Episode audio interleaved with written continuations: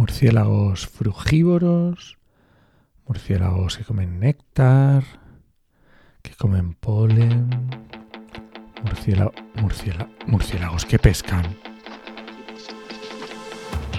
Comienza Actualidad y Empleo Ambiental, un podcast de Juan María Arenas y Enoc Martínez.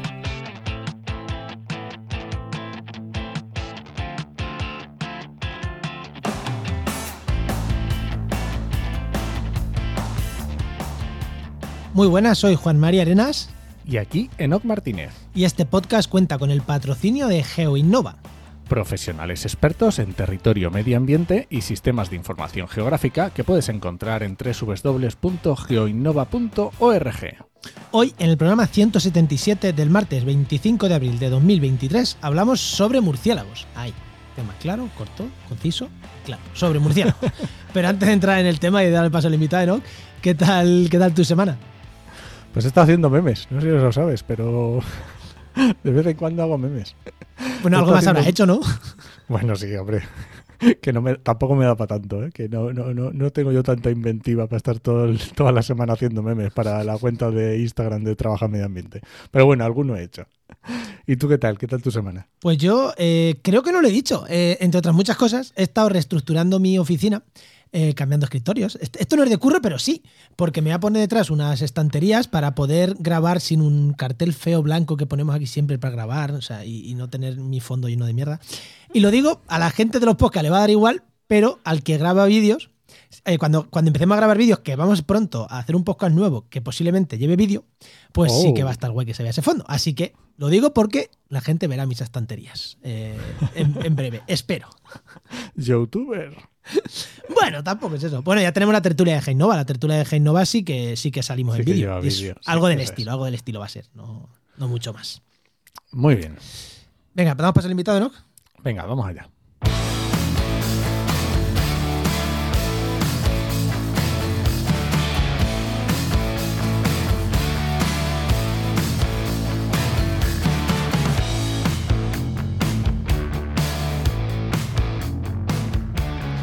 Pues hoy tenemos con nosotros a Adrià López López Baucels, que es doctor en ciencias biológicas por la Universidad de Lisboa, sobre los efectos de la fragmentación de la selva amazónica en quirópteros tropicales, murciélagos, que igual la palabra quirópteros a algunos no les suena, murciélagos tropicales.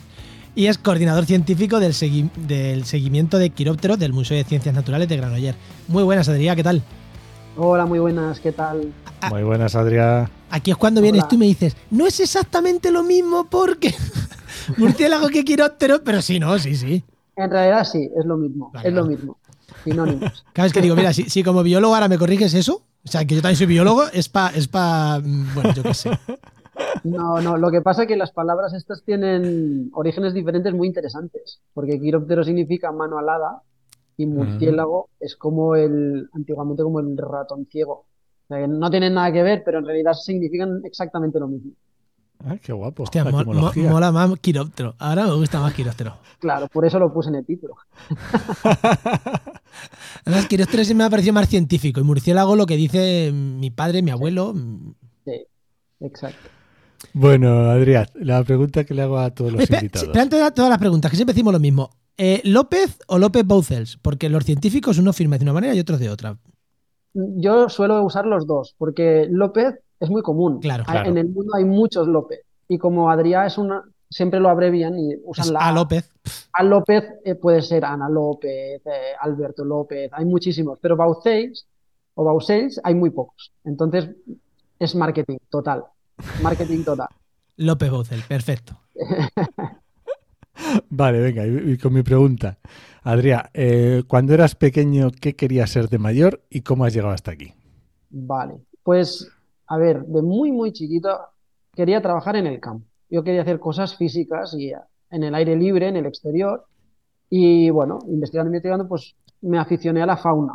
Gracias también a mi padre, que, pues, bueno, algo tuve que... al- Algo me influenció, básicamente. Entonces yo me pasaba el tiempo pues, buscando caracoles, buscando pececitos en los ríos. y- Biólogo. Si Sí, es que- total, ¿no? Nació biólogo, ya está. Na- Sí, lo que pasa que hubo un momento en que yo dije, quiero trabajar con animales y que sean raros.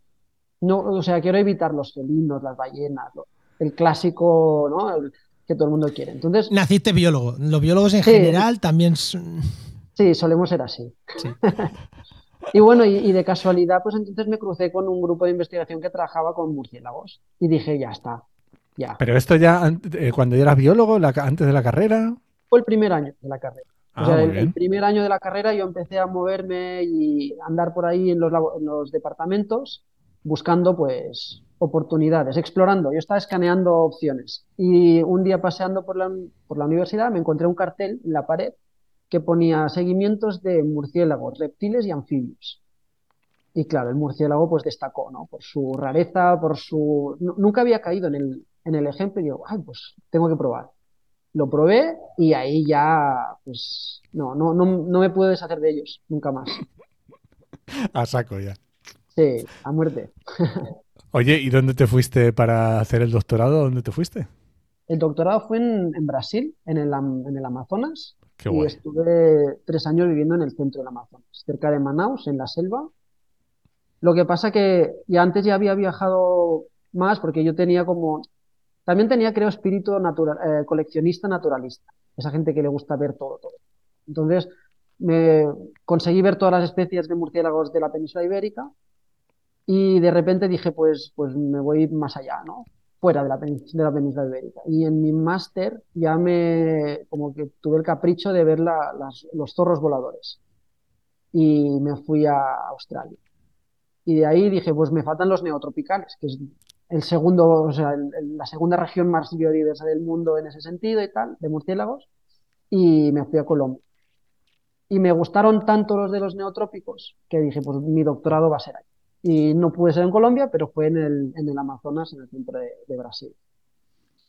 Tampoco está mal. No, no me quejo.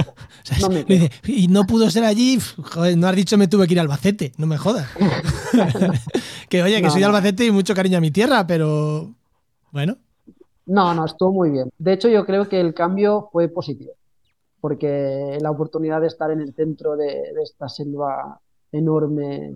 Teníamos una torre que llegaba por encima del dosel del bosque. Y claro, la primera vez de mi vida en que yo veo un bosque hasta el horizonte y más allá, todo verde, en 365 grados a mi alrededor de mi cabeza, pues impresiona mucho, la verdad. Esto debe ser como a mí me pasó cuando vi el desierto. Es Mm. lo mismo. Dices, 365 grados hasta donde te llega la vista, impresiona. Sí, mucho, mucho, mucho, muchísimo. Pues muy bien. Oye, pues, oye, un ejemplo para, para la gente joven, eso, o sea, ostras, eh, vi un cartel en la universidad, me animé y oye, mira, eso puede marcar tu futuro, eh, que muchas veces las casualidades de la vida, eh, pero bueno, pero tienes que estar y, y- y- y- y moverte y estar en sitios para que se den esas casualidades de la vida, porque si tú no hubieras contactado con esa gente, ¿no? Mm, Igual no hubieras trabajado en Ya, ya lo dicen, ¿no? Que, que la suerte te pille trabajando. Entonces, yo te- también me gusta comentar que en realidad el cartel fue como el, el, el trigger, ¿no? Lo que me, El gatillo. sí, el, gatillo que me direccionó hacia los murciélagos. Y luego tuve la, la cosa de coincidir con un pequeño grupo de investigación, muy, muy pequeño, que eran dos personas, de hecho, que trabajaban en el Museo de Granollers y en la Asociación Galantus en ese momento. Eran Xavi y, y Carlas. Y esas dos personas, claro, eran apasionadas en el tema, metidas en el trabajo, era, era como su devoción y me contagiaron. O sea, ellos me contagiaron la devoción. Yo siempre lo digo que el murciélago ahora forma parte de mi vida, siempre, en todo, lo que hago, lo que pienso, cómo vivo, pero en realidad yo creo que podría haber si- sido cualquier otro animal raro. Fueron ellos que me forjaron el murciélago en mi cuerpo, ¿sabes? Fue su, su ambición, su pasión, su trabajo. Y bueno, muy buena gente. Y de hecho lo bonito de la historia es que yo empecé con ellos en el 2005, pero luego me fui 11 años fuera, estuve viajando por varios sitios y al final de todo ese proyecto de vida, o sea, yo dije, es que el sitio donde he estado mejor, el sitio donde me he sentido más acogido, más cuidado, es el Museo de Granollers. Con Y has los, vuelto al y he museo. Claro. he vuelto. He vuelto y, y bueno, esto es relativamente reciente. Regresé en 2010 y- a finales de 18 de 2019. Ah, muy bien. Bueno, pues creo que, creo que es un buen ejemplo de, de vida académica para gente que le interese este, es- esa, esa vida, que es, joder, está, está chulo. Vamos con el tema, ¿no? Venga, vamos allá.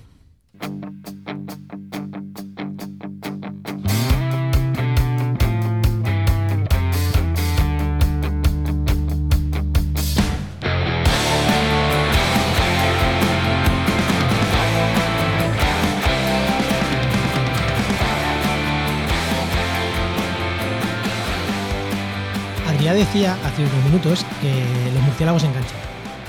Ostras, es que además eh, son nocturnos, no los ves, pero están ahí. eh, te vas al campo, sabes que están, que te están viendo, que está- pero, pero tú a ellos no. Hasta que te pone un detector de ultrasonidos. Te pone un detector de ultrasonidos y donde veías algo moverse de vez en cuando, te das cuenta que encima de tu cabeza, al lado de esa charca donde estás, tienes cinco especies y constantemente pasando encima de tu cabeza, porque es que se acercan, ves que se vienen, que se van. Es una experiencia para vivirla. O poner unas redes en una cueva que sabes que van a salir murciélagos, que dices, he estado aquí mil veces, nunca he visto murciélagos, y he visto esta noche 45. O sea, esas cosas que dices, ostras, esas cosas enganchan. Yo por suerte participé en algún proyecto muy, muy, muy pequeñito de murciélagos y es verdad que es alucinante y enganchan. Pero para saber más de murciélagos, porque joder, yo aparte de esa pincelada que di hace ya muchos años cuando estaba en la carrera, eh, me engancharon, pero no tanto como a ti, Adrián, ¿sabes? Yo me fui por otro lado. pero sí que queríamos preguntarte muchas cosas de los murciélagos y a ver si a más de uno le enganchamos y le contamos curiosidades que pueden ser muy, muy interesantes. Y podría decirte, he dicho yo ahora mismo, encima en mi cabeza tenía cinco especies, en una cueva salían 40, pueden salir 40. ¿Cuántas especies de murciélagos tenemos en España? Porque esto a lo mejor a más de uno ya le vuela la cabeza, porque no tenemos una, ni dos, ni tres, ni cuatro. No, no, no, no. De hecho, los murciélagos, es que lo, lo digo antes de responder a tu pregunta, ¿eh? es el, el segundo grupo más diverso por detrás de los roedores en el mundo. Es, es una brutalidad. De hecho, es muy divertido porque los especialistas en el tema, ¿no? Dicen mastozólogos, ¿no? Gente que trabaja con mamíferos, pero los que trabajamos con murciélagos vamos aparte. O sea, siempre hay como los quiropterólogos, ¿no? Lo- la- lo- el grupo de investigación de los murciélagos. ¿Por qué? Porque hay muchos y muy diversos. Y muy Esto diferentes al resto de mamíferos. Claro, y entre ellos también. Es que hay murciélagos de colores blancos, amarillos, naranjas, rojos, negros, castaños, marrón, eh, grises, plateados. Es que hay de todo. Hay murciélagos que pesan dos gramos, hay murciélagos que pesan dos kilos. Hay murciélagos que comen frutas, otros que comen insectos, otros que comen sangre, otros que comen de todo. Unos que inviernan en bajo la nieve, otros que inviernan en cuevas otros que inviernan en árboles. O sea, es un, un mundo tan mega diverso que va aparte siempre. Y, y un detalle, ha dicho, ha dicho, no, no se ha equivocado, lo ha dicho, unos que comen sangre. Ya entraremos en eso después. Ya, ya, supongo, ya, ya asumo que esta- estas preguntas van a aparecer, o sea que ya, ya, hablaremos del tema. No, pero sí, y en cuanto a diversidad, pues eh, siempre hay muchos números, porque claro, hablamos de España, pero contamos con las Islas Canarias, que tienen endemismos, contamos con, ¿no? La- luego hay la península ibérica, que hay algunos en Portugal, etcétera, etcétera. Eh, o sea, hay el- entre 35, 40, dependiendo de dónde te muevas los límites, ¿vale? Pero es esto, que es muchísimo. O sea, de hecho, cuando comparamos con el resto de mamíferos, o sea, todo lo demás, incluyendo ciervos, cabras, eh, lo- la- los mustélidos, ¿no? Lo- lo- las musarañas, etcétera, eh, la grande mayor proporción es la nuestra. La- bueno, la nuestra, entiéndeme. Sí, sí, sí. sí. sí, sí, sí. Pero sí, y en el mundo hay 1400, alrededor de 1400 especies, que es, un- es, un- es muchísimo. O sea, que no me venga, claro, si me viene un entomólogo, quedamos en ridículo, ¿no? Pero, pero El entomólogo es el que estudia insectos, sí, es verdad. hay que insectos. Sí, sí, ahí, sí. ahí- ahí no tenemos nada que hacer. Pero claro, pero eh, dentro de los mamíferos y demás es brutal, es espectacular. ¿Sabes? Que cu- cu- ¿Cuántos Bueno, y hay uno o, que- o cuántos osos pueden uno- existir? ¿Cuántas especies de osos? Claro, Si las, si claro. las conoce mi niño ya, todas las especies de osos que existen casi. Exacto, exacto. Y piensa que en, en España tenemos una especie que come peces. ¡Hala! y una especie que come pájaros. Que eso la gente también se olvida, porque piensa, ah, los mos- lo, lo que comen los mosquitos y tal, ¿no? En las ciudades se ven los murciélagos volando al- alrededor de las luces, ¿no? Y cazando mosquitos y tal, pero tenemos uno que pesca, que es pescador, y come peces, come vertebrados, o sea, animales con huesos. Con raspas, en concreto en este caso con raspas. Sí, sí, sí, sí, pero eso es espectacular. Ostras. Pues mira, Y Y, teniendo todas esas especies aquí en, la península, ¿se puede decir que tenemos bastante biodiversidad? O, bueno, más o menos normal. O, ¿y, cómo ¿Y cómo está? ¿Cómo está el estado de, la biodiversidad aquí en, la península? Mira, me gusta responder esta pregunta siempre, siempre diciendo que somos la envidia del resto de los europeos. Porque cuanto vas más hacia el norte, pues empiezan a tener 10 especies, 7 especies, 4 especies, ¿no? Claro, nosotros tenemos por temperaturas también, imagino. Claro, son la, zona del Mediterráneo, periférica del Mediterráneo, es mucho más rica. O sea, Italia, por temperatura y, entiendo que también por diversidad de hábitat. Es que España es hiperdiverso en hábitat. Sí, sí, sí, porque tenemos hasta especies muy típicas de zonas muy eh, casi desérticas, muy calientes, con una vegetación muy de, secano. Y luego tenemos ambientes atlánticos en el Pirineo Norte, súper húmedos, ¿no? Y altitudes también muy variables, no es como Finlandia, ¿no? la montaña más alta pues, no supera los 500 metros, creo. En realidad tenemos diversidad de hábitat y un clima muy, muy bueno. Y en relación a la segunda pregunta, que era cómo están, no, no están muy bien, no, están muy bien. Eh, tenemos unas poquitas especies que se han adaptado muy bien a vivir entre nosotros, en las ciudades, en las zonas urbanas, que les gustan pues lo, ¿no? las, edificaciones artificiales y les gusta y viven bien. Parece que están en aumento. Pero son unas poquitas. Luego tenemos un grande grupo de especies que no les ha parecido tan bien el cambio y, y están relativamente mal. En especial dos grupos que son las forestales, o sea, las que viven y se refugian en bosques maduros, y la de la, y las cavernícolas, que son los que sufren pues molestias, eh, bueno, cambios estructurales en las cuevas, visitas, turismo, etc. Hay una cosa que se dice. Ay, perdón. No, no, digo que, me, ha llamado la me ha la atención que has, dicho en forestales para hacer hincapié en una cosa. Los murciélagos forestales necesitan bosques, que lo ha dicho, maduros. Esto de talamos el bosque y plantamos otro, como muchos ingenieros han hecho, es como, no, no, no, ese bosque ya no sirve para los murciélagos. Tiene que tener árboles de 300 años lo iba a comentar, que es que en realidad tenemos una, limitación muy fuerte, que es que muy a menudo aparecen en las noticias, tipo, la cobertura forestal de, Europa ha incrementado en el 400%, ¿no? Tenemos muchos bosques. Y es verdad, o sea, bosques tenemos muchos, pero bosques maduros, bien conservados, con árboles grandes, con árboles con oquedades y, y espacios, digamos, buenos, con una diversidad de insectos buena, etcétera, etcétera, hay muy pocos muy poquitos. O sea, tenemos mucho bosque muy joven y que no es, no es el mejor para, para muchas especies. ¿eh? Ya no, solo, no solamente murciélagos, pero para muchas especies de aves, para muchas especies de, de otros grupos taxonómicos, pues no, no funciona. Tenemos mucho árbol y menos bosque. Exacto. Pero bueno. Oye, ¿y ya has comentado alguna de las amenazas? Mm, ¿Has dado alguna pincelada? Pero entra si quieres en, algunas que te, que te, que sí, la, de las cuevas, A mí la de la cueva me llama la atención también, para que nos cuentes ahí. Las cuevas, yo creo, a, mí me, interesa especialmente porque también soy espeleólogo y me gusta bajar a las cuevas. Y me gusta, claro, para mucha gente de los oyentes que quizá no ha bajado nunca en una cueva, el, hacer espeleología es algo muy especial. Exótico, ¿no? Es muy exótico, es muy especial, porque realmente tú bajas a 200 metros bajo tierra colgado de unas cuerdas de, pocos milímetros, centímetros de diámetro, colgado con un jamón, y vas teniendo que, que hacer algo, movimientos escurridizos entre grietas, y luego te encuentras una sala enorme, ¿no? Y, ves colonias de murciélagos. Es, es muy especial, es una experiencia muy especial. Y creo que, claro, como sobre todo después del COVID, se ha favorecido mucho las actividades en la naturaleza y las actividades de es deporte de riesgo, deporte de, montaña, etcétera, etcétera, que es bueno. Yo siempre lo defiendo. Creo que el ser humano tiene que ir más al monte y menos a la ciudad. Pero ahí pues aparecen problemas de convivencia. Y lo que me gusta decir es que en este caso concreto le veo una solución muy fácil. Y es que los murciélagos en realidad no usan las cuevas todo el año normalmente, sino que hay unas cuevas que las usan en verano, unas cuevas que las usan en invierno y unas cuevas que las usan en primavera y otoño. Explica, explica mejor cómo, funciona esto, por favor. Sí, esto, mira, los de, las cuevas que nosotros llamamos de invierno son cuevas en las que van a hibernar. O sea, son cuevas en que los murciélagos entran a finales de año y se quedan ahí colgados, dormidos, en hibernación, como en torpor, no se mueven, respiran, ¿eh? Respiran, el corazón les late, pero, pero se quedan como congelados.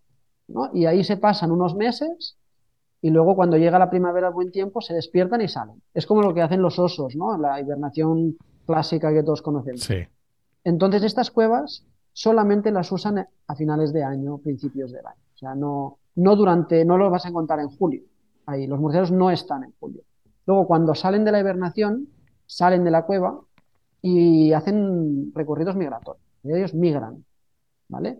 Migran de esas cuevas donde han pasado el invierno y se desplazan desde algunas decenas, centenares o millares de kilómetros hasta encontrar la cueva perfecta para el verano, que es donde se reproducen. ¿Vale? Son muy diferentes. Las cuevas de verano es donde llegan sobre todo las hembras, tienen las crías, nacen y las dejan ahí colgadas y se están unos meses hasta que las, crías aprenden a volar, que no es rápido. Y estas son las de verano. Entre medio. Perdóname, o sea, ¿puede ser algo similar a lo que estamos acostumbrados a migraciones de aves? O sea, en plan irse a África o irse al norte de Europa. Sí, sí. Mm, ah, muy bien. Muy parecido. Lo que pasa que eh, encontramos migraciones de diferentes magnitudes. O sea, por ejemplo, tenemos una especie que migra todo el continente europeo para hacer exactamente lo que hacen las aves. Se va a reproducir al norte de Europa y se viene a hibernar aquí en España, ¿sabes? En nuestro territorio. Que, yo digo, que yo digo, no se puede meter una cueva por allí, si totalmente se va a meter a 200 metros bajo la tierra. Vaya ganas de meterse el viaje. Sabes que es algo que nos preguntamos muchísimo, porque a veces pensamos que como científicos siempre nos preguntamos las razones, ¿no? De por qué deciden volar 2.000 kilómetros desde, yo qué sé, desde el norte de Alemania, de Dinamarca hasta, hasta España. Si hay cuevas y, tampoco es que sean unos... No, viaja del trópico a un desierto, o sea, es parecido. Pero en realidad, bueno, hay varias hipótesis. Hay hipótesis que realmente la, la abundancia de insectos pues no es la misma en un sitio que en otro. Entonces, para la cría necesitan pues más comida. No, yo para la cría veo perfecto que se suban arriba, que hay más insectos. Ah, eso, lo entiendo. Si, lo que yo digo es, coño, ya que ¿para qué se meten para encerrarse? porque es, yo porque Es, muy, es muy heavy. El invierno en el norte es muy heavy. Incluso en la cueva, ¿no?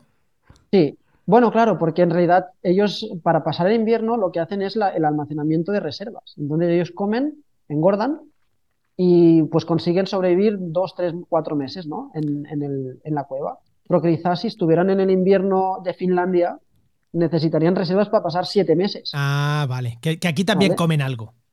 Claro, aquí a veces pueden salir, hacer como un aperitivo y venga, vuelvo, ¿no? Entonces, esto creo que debe ser condición, esto, que algunas especies, tampoco no lo hacen todas, ¿eh? Algunas especies necesitan inviernos más suaves. Entonces vienen hacia aquí.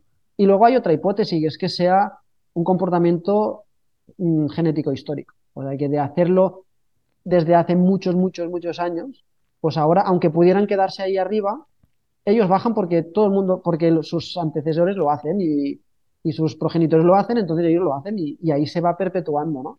De hecho, hay un ejemplo, hay un estudio muy bueno en África de un, colega nuestro que estudió la migración de una especie de frugívoro que come mangos, ¿vale? el, mango clásico. típico. El, típico, que comemos nosotros igual. y salía de la cueva y se iba en un campo de mangos centenarios enormes, ¿no? Muy, muy grandes, y comía mangos y regresaba. Pero es que estamos hablando de 90 kilómetros, algo así, de distancia. O sea, volaba 90 kilómetros para llegar a ese campo de mangos. Es que estaban especialmente buenos.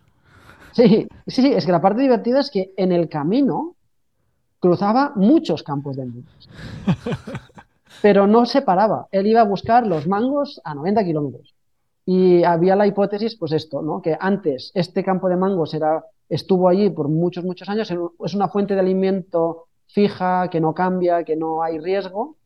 Entonces prefieren la seguridad que arriesgarse a un campo de mangos que quizá el año que viene los cortan y, no sé, plantan patatas, ¿sabes? Mm. Qué bueno. Hostia, qué, curioso.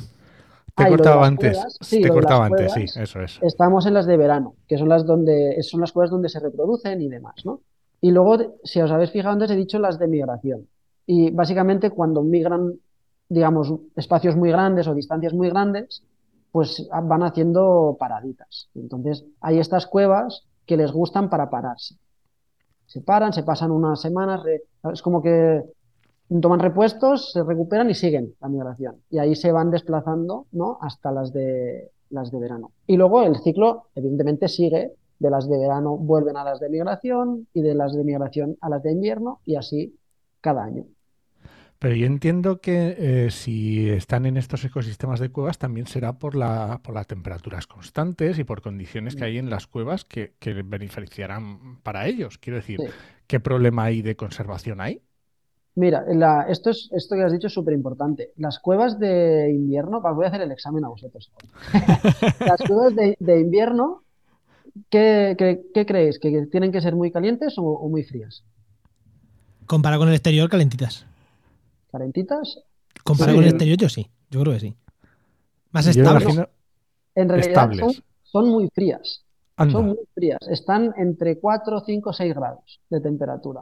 Aunque fuera ya 10, ellos prefieren que esté 4, 5, 6 grados. Eh, ¿Para no despertarse? O... Correcto.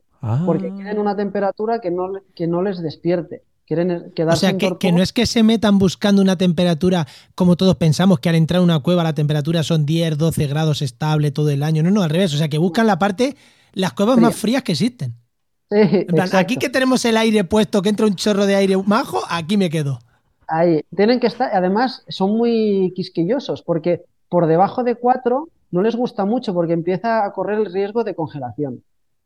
Y por encima de 6, 7 se despiertan. O sea, a los 10 grados un murciélago se despierta.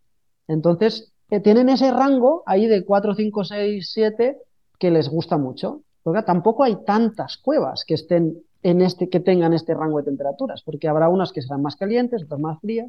Entonces tampoco no hay. A veces la gente dice, hay muchas cuevas. Bueno, hay muchas cuevas, pero buenas para los murciélagos tampoco hay tantas, ¿no? Y en las de verano. Y estamos generalizando para muchas especies y todas más o menos el mismo comportamiento. Exacto. De hecho, hay una que nosotros la llamamos que es muy bioindicadora, que significa que nos, esa especie nos explica muchas cosas de, lo, de los hábitats y de la naturaleza, que es muy restrictiva y con uno o dos grados de, diferencia ya se va de la cueva, que es la barbastela. La barbastela, cuando una cueva, por ejemplo, hay una modificación en la entrada y de repente, pues no sé, por lo que sea, unas obras y tal, han hecho un agujerito. Y ahí entra una corriente de aire un poquito más caliente y sube a 6 o 7, se va. Y ya no se queda más. Ya no es una cueva apta para esta especie. Entonces, esto se ha estudiado en Polonia, por ejemplo. En, hay un complejo de búnkers de la Segunda Guerra Mundial que se llama Nieto Pere y ahí tienen un estudio muy, muy bueno con temperaturas. Y lo que han visto es que cuando es la primera especie que se va, o sea, el primer síntoma de cambios de temperatura, esta especie sale y, busca otro, otro espacio. Y bueno, para el cambio climático, que también ahora está muy, bueno, en boca de todos, ¿no? Pues esta especie será como la primera bandera roja de alerta, de oh, cuidado, que si las barbastelas se empiezan a mover, significa que algo ya, que ya están habiendo cambios. Sí, sí. Y lo que me preguntabas antes de las molestias que pueden haber en las cuevas, pues, ah, no, las soluciones, perdona. Yo decía, es fácil hacer. Yo soy espeleólogo y creo que la solución es muy fácil. Que esto no suele pasar, por eso me gusta hacer hincapié, ¿no? O sea, normalmente las soluciones son muy complicadas, complicadas y, que la gente las acepte son muy complicadas, ¿no? Pero en, en el caso concreto de las cuevas, lo veo muy factible, porque si tenemos unas cuevas que los murciélagos las usan en invierno y unas que las usan en verano, es tan fácil como que nosotros tenemos que usarlos al revés. O sea, ¿por qué no vamos a hacer espeleología en invierno en las cuevas de verano de los murciélagos y vamos en verano a hacer la espeleología en las cuevas de invierno? Claro, si podemos no molestar, pues ya está. No nos molestamos, no nos encontramos, cada uno vive su vida y tiene su experiencia vital y fantástico. Ostras, porque, porque el afecto en las. El afecto, eh, la afección cuando entras a las cuevas es de presencia física o es porque al entrar ya modificas temperaturas ya o es también la parte física de estoy aquí y al murciélago no le gusta o el murciélago haciendo ruido ahí. todo todo son muy sensibles son muy sensibles de hecho fíjate cuando están en hibernación entramos y la temperatura ya sube con nuestro el vapor ya sube y con esto, estos pequeños grados, ellos se activan. Y esto es una cosa que la gente se olvida también. Tú puedes entrar en una cueva, encuentras un murciélago hibernando y no se mueve, no se despierta y tú sales. y dices, ah, perfecto, no he molestado. Es mentira, porque el murciélago puede tardar hasta una hora en despertarse. de la Claro, si, es- hibernación. claro, claro, si está ahí en letargo, normal que No, tarde. Claro, no es, no es, digamos, no es instantáneo. Sí, no, no es como tú del sueño que te levantas instantáneo. Es como esas personas que le cuesta media hora ponerse en activo, ¿no? Es de ese estilo. Exacto, exacto. Entonces tú puedes entrar, salir y al cabo de una hora este bicho estará volando, gastando energía y gastando reservas. Ah, Y es- esto suele, suele ser algo que la gente se olvida muchísimo. Entonces, bueno, esto y yo lo, lo, lo que decías de las molestias también es muy importante. O sea, el hecho de estar físicamente ahí, sobre todo en las de verano que están activos, las, las hembras, mm, claro, ven, ven un riesgo, ven un riesgo. Claro, porque se supone que en verano están criando y están con las... Correcto. Y las, la, lo que son las crías se quedan pegaditas en la pared porque no pueden volar y a veces, pues, hombre, es, algo arriesgado. Pensad una cosa, mucha gente lo dice, ¿por qué van a las cuevas, no? Evolutivamente hablando, en los últimos millones, millones de años, claro, los murciélagos encontraron un sitio donde no entraba nadie. O sea, encontraron unos refugios, imagínate, un agujero que baja 200 metros en picado hacia abajo, ¿qué animal va a entrar ahí? Que es oscuro además, que no te ve, que no hay luz. Eran, eran perfectos. O sea, encontraron unos refugios que para su supervivencia era, era lo más. Nadie, o sea, a nadie se le ocurre bajar a 200 metros, solo a los locos. Y, y antes de que hubiera personas, prácticamente no había riesgo. O sea, a, a veces hay depredación en cuevas, se dice, pero son depredación en la entrada. Pues serpientes que se ponen ahí justo en la salida o tal, pero adentro, adentro, no, era un, era un sitio muy seguro. Y de repente aparecimos los humanos, con cuerdas, y entramos. y con Entonces, claro, luces, con cuerdas y, con luces, con forma de con iluminar. y con hierros, porque claro, te- tenemos todo el material, ¿no? Los mosquetones, las chapas, las llaves para amarrarlas, o sea, para atar las, las cuerdas, para, o sea, haces mucho ruido. Cuando haces espeleología, eres lo, todo menos silencioso. Porque tú vas con 30 mosquetones colgando de tu arnés, luego tienes eh, llaves para, lo que digo, para, ¿cómo se dice? Para apretar las chapas, llegas las chapas, llevas un material de seguridad, petatines, petates, y, y además te tienes que comunicar con la gente, tipo, cuando llegas abajo tienes que avisar, ya he Sí. llegado, hacer ahí un grito, un berro y, eh, que ya estoy. Y, y esto es, es ruidoso, digámoslo así. Y luego puedes intentar ser lo mínimo ruidoso posible, puedes ser muy respetuoso, que es lo que nosotros intentamos como espeleólogos, cuando entramos en cuevas que no conocemos lo que hay, a nivel somos como exploradores, ¿no? Entramos a ver qué hay, como los antiguos naturalistas, vamos a ver qué hay, ver qué encontramos. Pues los buscamos en silencio. Y usamos espejos para ver dentro de las grietas, y usamos linternas para buscar mm, animales y demás. Entonces, bueno, yo creo que esto, eh, lo que decía, tiene una solución muy fácil. Es que los murciélagos están un, solo, no- solamente unos meses. Entonces, podemos gozar de las cuevas mm, bastante fácilmente el resto de tiempo. Eh, volviendo a lo de las cuevas, eh, bueno, volviendo no, o sea, volviendo a lo de los especies de murciélagos, eh, los que están en las ciudades, los típicos, bueno, Mm. especies las más comunes, los típicos pipistrelus que están en las ciudades, que son los que vemos todos volando, esos en invierno, ¿dónde están? Ajá, muy buena pregunta. Muy buena pregunta. ¿Sabes que Bueno, en ahora- ciudades, ya te lo digo yo, que este invierno entre uno en mi casa, pero bueno. No, es muy buena pregunta porque los cavernícolas pues se conocen muy bien porque se encuentran. Vas a una cueva, te los encuentras hibernando. Los forestales, como sabemos que son forestales y se han hecho algunos estudios de radioseguimiento y demás, sabemos que están en las oquedades más profundas de algunos árboles o en grietas de roca en los bosques, ¿no? Y tenemos refugios registrados. Ahora tenemos una base de datos con toda la información de los quirópteros, digamos, de, o, murciélagos de, de- Cataluña y de España y demás. Y, la pregunta de dónde están los, los- urbanos, no hay respuesta. No tenemos casi refugios de hibernación de los urbanos, pero sabemos que seguramente están en las grietas más profundas de los edificios más grandes de las ciudades. Tipo en un polígono, si hay una pared de estas de cemento, ¿cómo se llama? El cemento armado, el- Sí. estos cementos así como muy grandes, se meten dentro de las grietas de dilatación y van al fondo, al fondo, lo mismo, a buscar temperaturas muy frías, que no les caliente el sol, etcétera, ¿no? Y en algunos países del norte de Europa se han encontrado colonias de millares de bichos juntos. O sea que quizá, pues, no sé, todos los bichos de un barrio de, de Albacete, me has dicho que eras, ¿no? De un pueblo Pues de de Albacete, Albacete, sí. pues, pues quizás se mueven y se van al polígono y encuentran un edificio perfecto para hibernar. Pero son muy difíciles de encontrar. Porque, claro, dentro de estas grietas de dilatación, a ver quién los encuentra. Claro, yo, yo vivo en Úbeda, que esto está lleno de piedras, de edificios súper viejos, Ah. con piedras súper grandes. Aquí, aquí lo veo fácil. Aquí veo muchos Sí. sitios donde meterse, ¿eh? Claro, claro, claro, claro. Porque son edificios súper viejos, súper grandes. Entonces, claro, aquí es verdad que es verdad que aquí sí veo sitios donde meterse. Claro. Pero lo que pasa es que si, hay, si ya los ves y dices que hay muchos, el problema sigue igual. Porque, claro, encontrarlos es como encontrar una aguja en un, en un pajar.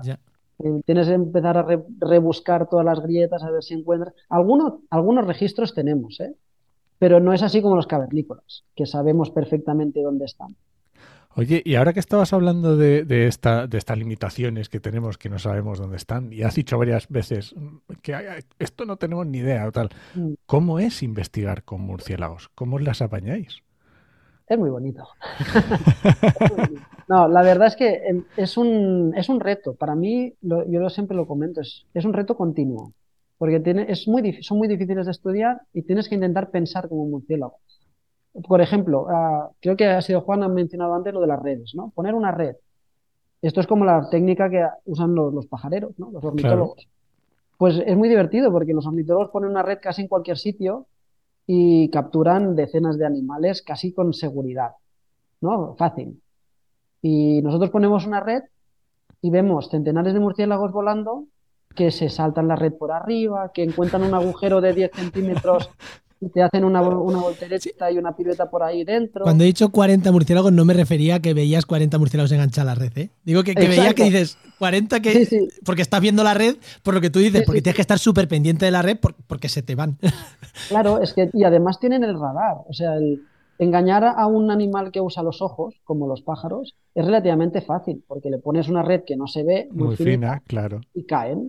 Pero es que los murciélagos utilizan la ecolocalización, que es un radar, como lo de los submarinos. Con lo cual, no lo vas a engañar. O sea, él, él usa un radar y esa red que tú dices, es que yo no la veo. Ya, para él es una pared.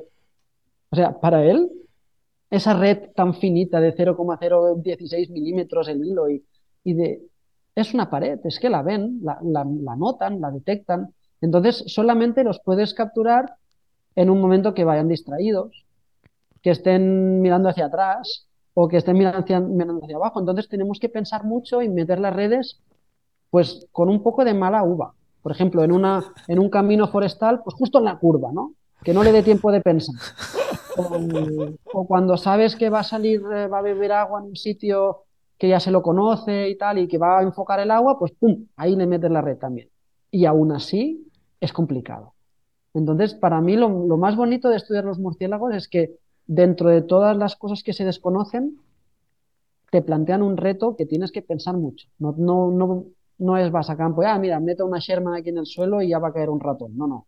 Tienes que pensar. Y eso también conlleva que muchas noches regresamos a casa con un cero ¿eh? en la espalda, o sea, sin haber capturado nada después de mm, 12, 14 horas en campo. Sí, pero y, y con el, y, y llevas el detector de ultrasonido y dices, y están, están, Están. están, Correcto. o sea, están, Correcto. están al lado sí. de la red, están. Exacto. Dices tú, exacto. vamos a ver, si estáis dentro de la cueva, he puesto la red, son las Habéis 4 de la mañana, has salido a comer, te he escuchado cómo salías, y ahora te estoy escuchando cómo vuelves, cómo Mm. narices te has metido si está la red bien puesta. Pues, Sí, sí, sí. pues lo hacen, ¿eh? Yo, mira, como experiencia así divertida para los siguientes también, cuando yo empecé en el 2005 y conocí, como os he comentado antes, a Carlas y a Chevy, ¿no?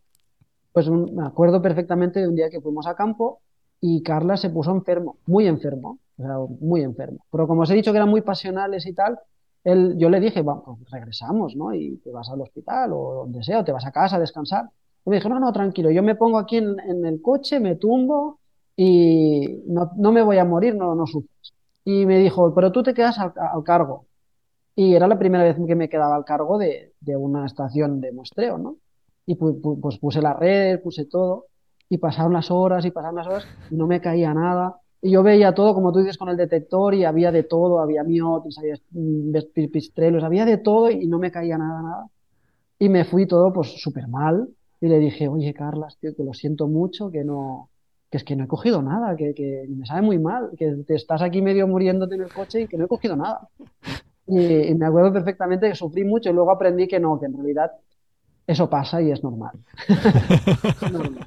Que no, no era mi culpa, pero ese día no se me va a olvidar fácilmente. Pues no, no sé si algo más quieres tirar, porque la última pregunta la tengo yo reserva. O sea, si. Venga, anda, vale, pues tira la última pregunta. No, bueno, voy a tirar antes otra. El tema, como ha dicho, de forestal, y ahora están de, de moda. O sea, Ah. vaya mierda. O sea, no, no de moda. Pero Sí, los incendios forestales. Claro, los incendios forestales muchas veces, eh, que dices, hostia, incendios forestales a los murciélagos le tiene que afectar muchísimo. Mm. Pero claro, muchos de los incendios mayormente son en plantaciones o plantaciones, reforestaciones. ¿Realmente los incendios forestales le afectan a los murciélagos? ¿Se queman zonas de bosque tan buenas, estas que hemos dicho que tienen 300, 400, 500, 600 años, que son realmente las buenas? ¿O no les afectan tanto los incendios como puede parecer? Es que el tema de los incendios es muy complejo. Es muy complejo porque el incendio como, como elemento natural, Claro, de ecosistema mismo. mediterráneo. exacto, que ha, ha moldeado, ¿no? nuestro ecosistema, ha, ha hecho que ciertas especies pues, de vegetación, pero también de animales, pues proliferen en unos sitios y no en otros. Ha sido un, un elemento de regeneración del, del suelo, de regeneración de los bosques. Lo que pasa es que, bueno, esto aquí cuando empieza el efecto humano en el paisaje, pues esto también se cambia la dinámica. Y lo que decíamos antes, tener muchos bosques jóvenes que favorecen los incendios, pues es un, es un factor a tener en cuenta. Yo no soy experto en la dinámica de los incendios, pero he trabajado conjuntamente con Pere Pons, que es un profesor de la Universidad de Girona, que es, es, eh, bueno, es un sabio en relación a los incendios y sabe muchísimo, y nos ha ayudado a entender un poco el efecto sobre los murciélagos. Y en un estudio reciente que publicamos hace unos años, lo que vimos es que la recurrencia de los incendios sí que tiene un impacto muy fuerte en los murciélagos. O sea, cuando una zona se quema y se requema y se requema y se requema, como más a menudo de lo normal, cuando ya llega más de tres veces que se ha quemado el mismo sitio exacto, es como que los murciélagos ahí ya no, ya no van Abandonan, ni, ¿no? ni para, ni para cazar. Ya no, no estoy hablando de los refugios, ¿eh?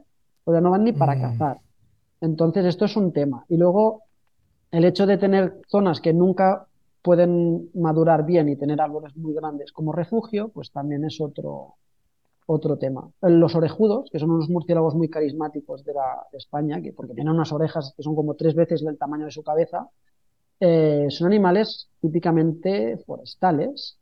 Y lo que hemos visto es que en España hemos detectado la- las distancias mayores reportadas en Europa desde su refugio hasta la zona de caza, que esto es en el Empurdá, una zona que, bueno, ya sabéis que se quema casi cada año o muy frecuentemente. Y básicamente lo que hemos visto es que estos murciélagos han usado un- una zona, digamos, un, el un monasterio, una zona, digamos, artificial humana, para refugiarse y vuelan hasta 14 kilómetros para llegar a los humedales dels aiguamolls para cazar. Y entonces, esta, esta distancia tan enorme, nosotros la, la asociamos a que en realidad los bosques que deberían haber entre medio, donde se podrían refugiar, ya no están.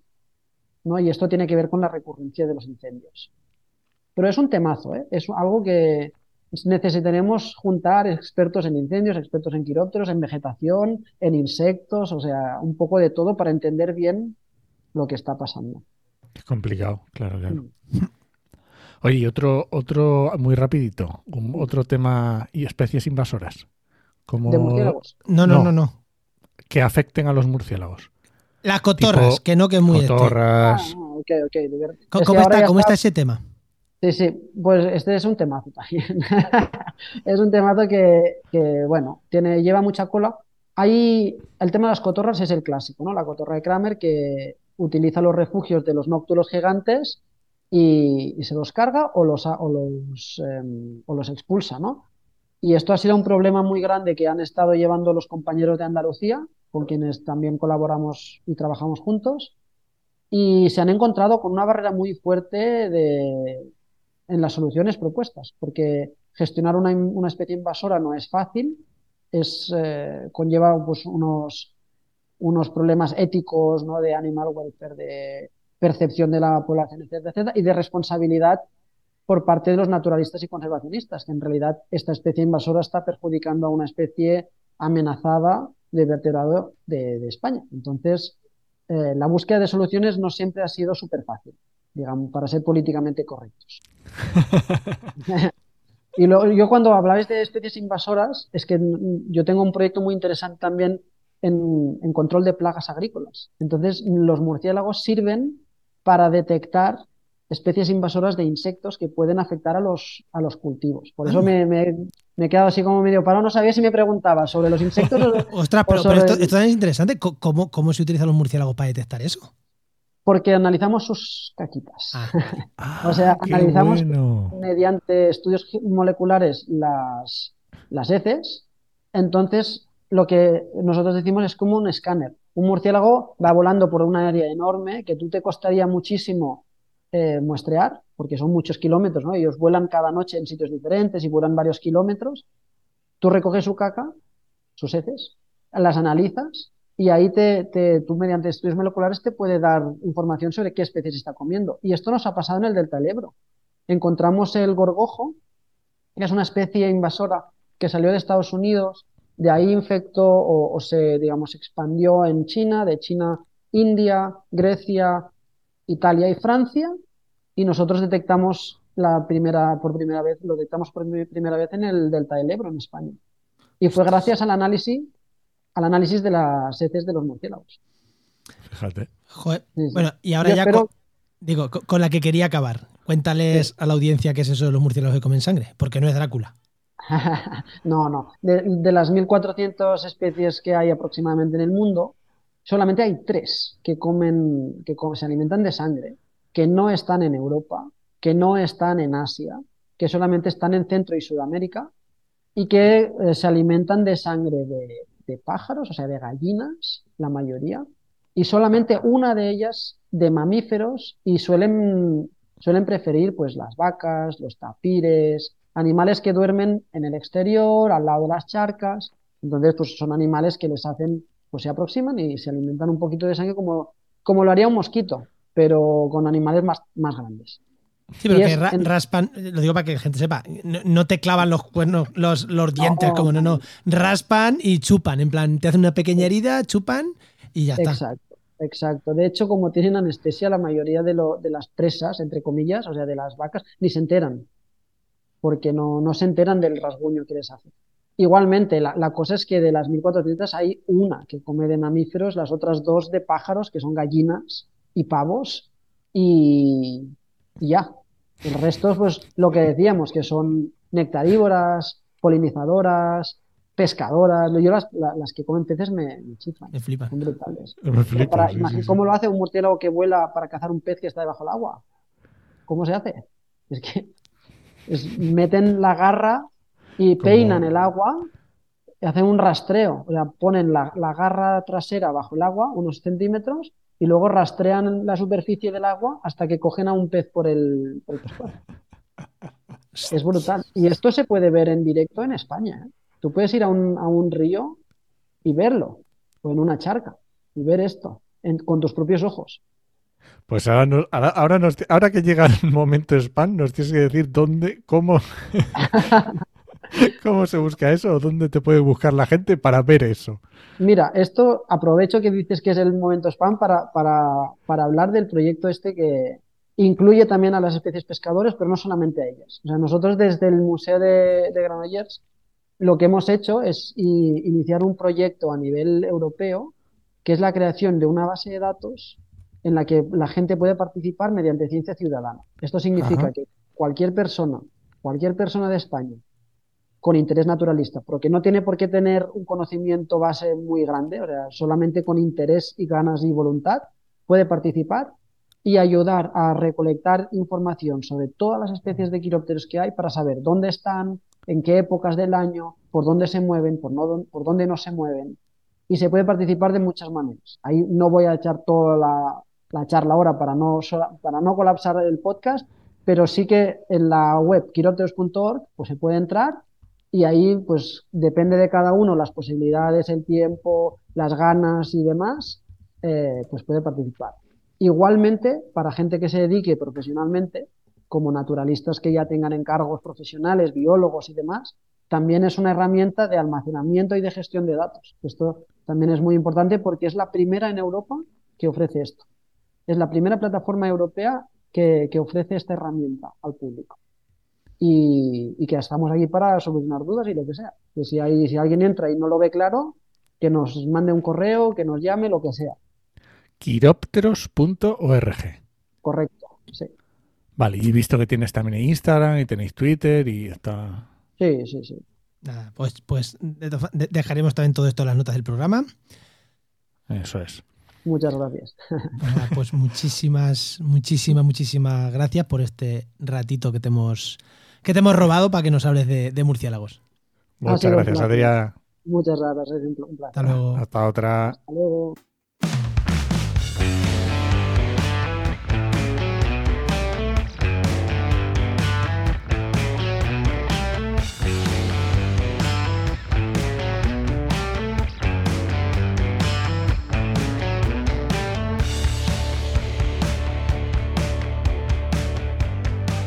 Bueno, y continuamos con el programa que ya tenemos por aquí sentado al otro lado de, su, webcam a nuestro amigo Luis Quesada. Muy buenas, Luis, ¿qué tal? Muy buenas. Hola, ¿qué tal, Juan? ¿Cómo estamos? ¿Qué tal? ¿Cómo lo llevas? Director de GeoInnova, que siempre digo Luis Quesada, pero por si alguien es nuevo y no nos había escuchado en estos 177 programas anteriores, que estás aquí casi desde el principio. Cada vez más, más, más, más episodios, ¿eh? más capítulos. Claro, cada vez uno más. Cada vez que hablo contigo es uno más, Luis. Bueno, vamos a ver.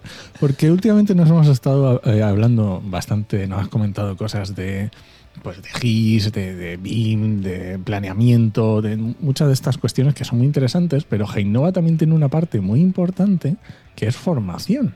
Y además lleváis bastante tiempo con formación. Formación muy chula, muy especializada, que tenía una experiencia. Y yo quiero que me hagas así un poco de aterrizaje, porque estoy seguro de que hay las típicas preguntas que todo el mundo te hace cuando sale un máster, cuando sale un curso, que son las típicas que siempre te encuentras. No, las típicas son cuánto cuesta. Eh, las típicas no. E-, esas que no son tan típicas, pero que dices, ay madre de Dios, que te la han hecho varias veces, ay madre de Dios. Esas, esas, esas son las que me molan a mí, Luis. ¿Cuál es la típica? la primerita que se te viene. Sí, que, sí no, eh, realmente Juan tiene razón. Es eh, las preguntas más típicas son realmente las que en la primera imagen de la landing están respondidas. Por eso lo digo. yo, tengo ventaja porque yo veo algunos de los comentarios que os mandan en el contacto y es como. Eh, es lo primero que pone en la página, ya baja hasta abajo. O sea. Sí, y ya sabes tú que, eh, Juan, a ti, pues que sabes mucho de, de todo temas de, de webs, etcétera, que el tema del hacer scroll muchas veces es complicado, se le hace complicado a la gente. ¿Vale? Y, no hacen scroll. Por eso se intenta poner en lo que es la primera página adaptado a digamos una resolución de 1028 normalmente, pues siempre la máxima información la que responda a esas preguntas típicas. Vale, pero, vamos, a, vamos a suponer que el tema de precio, temario, profesores, digamos que ya está todo como puesto ahí ya, que solo tienes que buscarlo. Pero luego habrá otro tipo, el tipo de preguntas de ¿y este máster para qué me vale? O estas cosas, a ver, cuéntame. Bueno, hay una pregunta que, em, que hacen bastante, que es, em, bueno, oye, y, realmente con, este curso voy a poder mm, teletrabajar, que hace poco, de, hecho, mm, me encontré esta pregunta, ¿no? Eh, que haciendo este curso de introducción al GIS, eh, voy a poder teletrabajar, laborar, o sea, y encontrar trabajo en, este sector. Sí, como, como si fuera un, carnet de coche, que dijeran. Si saco el carnet, puedo conducir. Claro, eh, efectivamente. y ya te digo que es, es, chocante, pero realmente eh, lo hacen, lo, preguntan bastante. Sí que es cierto que, bueno, realmente todo lo que tenga que ver con las salidas laborales es importante. De hecho, tú las habilidades y el enfoque profesional que le ponemos eh, a, los cursos justamente van encaminados a que tengan una salida laboral a, la hora de desempeñar tu actividad laboral, ¿vale? Pero sí, pero vamos a ver, el tema de la habilitación profesional no la da un curso en sí mismo.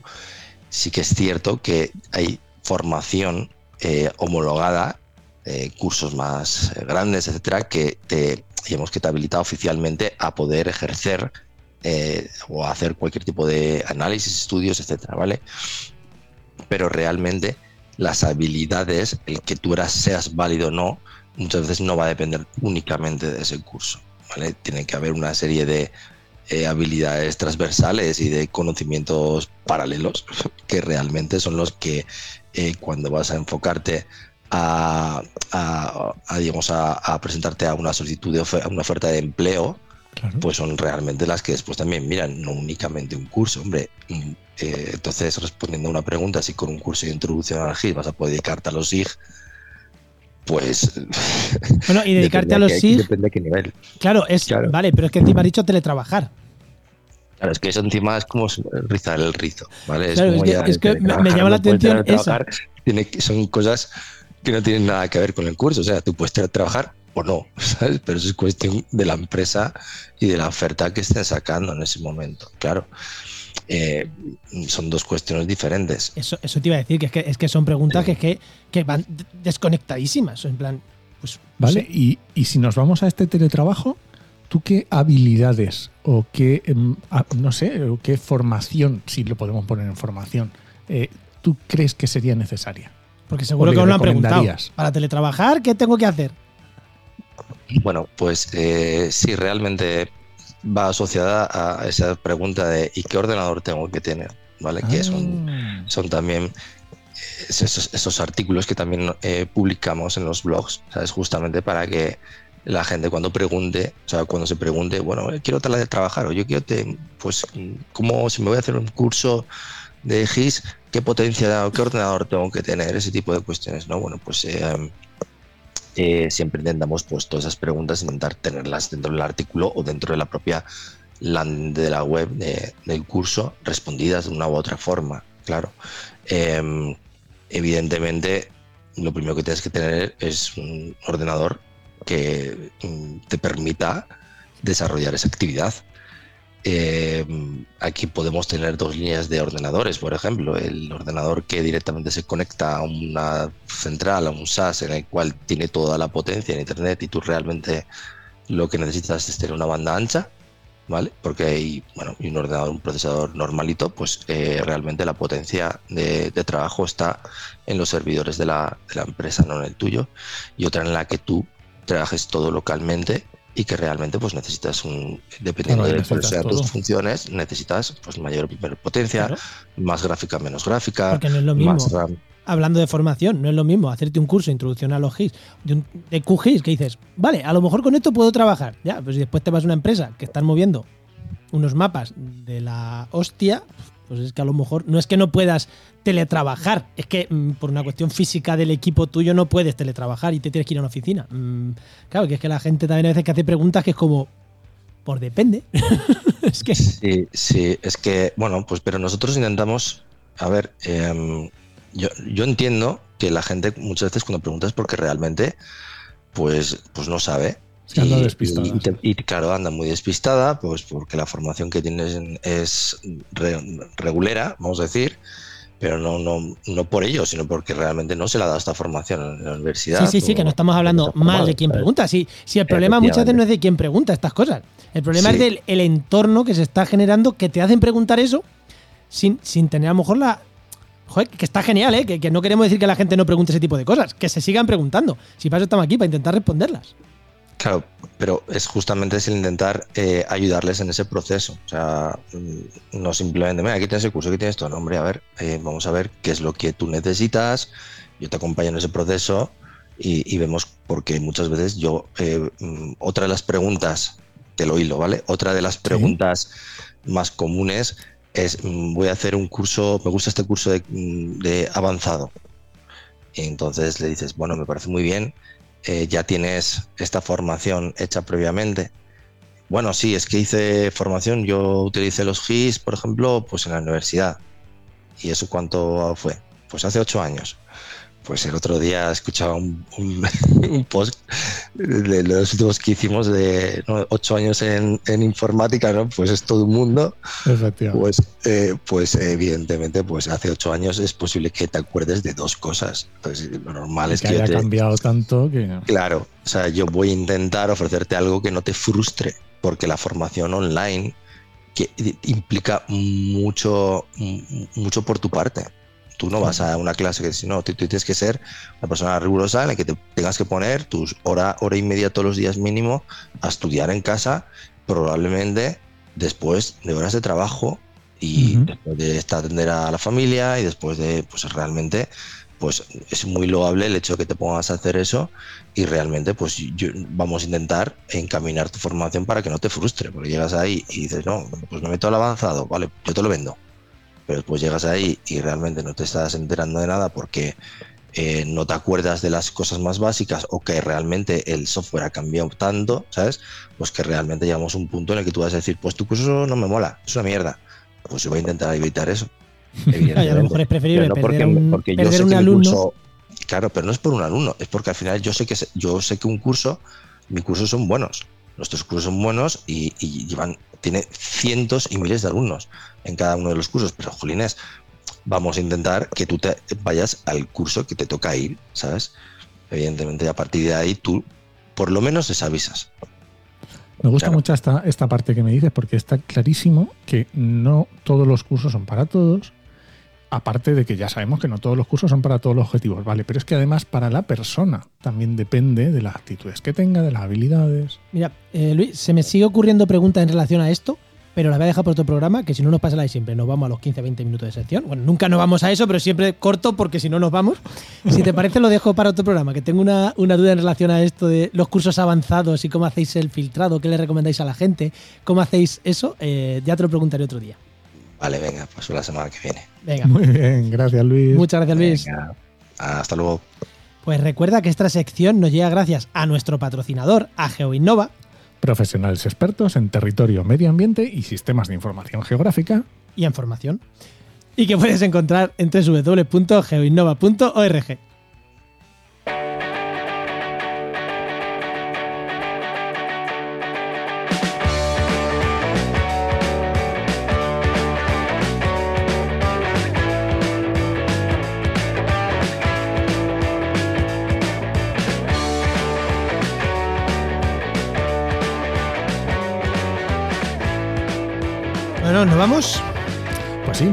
sí, vámonos. Siguiente te recomiendo un podcast. Venga.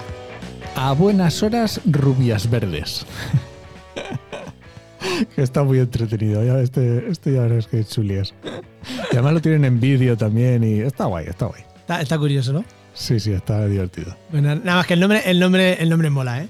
Ya el nombre te mola, ¿no? Sí, sí, sí, sí. Muy bien, pues nos vamos. Este podcast pertenece a la red de podcast Podcastidae, la red de podcast de ciencia, medio ambiente y naturaleza. Y muchísimas gracias por compartir este programa, por los comentarios que nos dejáis en redes sociales, por, todo en general. Nosotros nos gusta agradecer. Ya llega a este punto, ya. por estar ahí, por estar ahí, ¿verdad? Porque es verdad que si, si, si vosotros que estáis escuchando y que me dices, oye, el otro día, te lo decía, ¿no?